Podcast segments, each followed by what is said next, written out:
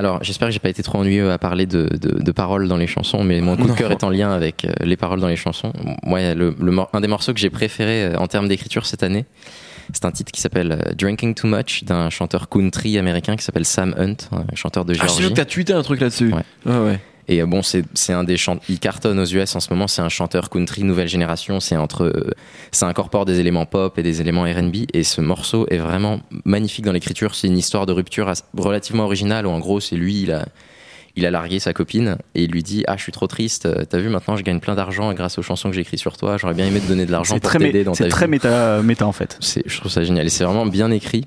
Et euh, un, un très beau morceau. Et clairement, c'est, enfin, c'est le genre de truc que je vois absolument repris par Drake. Ouais, j'allais, j'allais, le dire effectivement. Ça va être repris par Ed Sheeran, tu vas voir.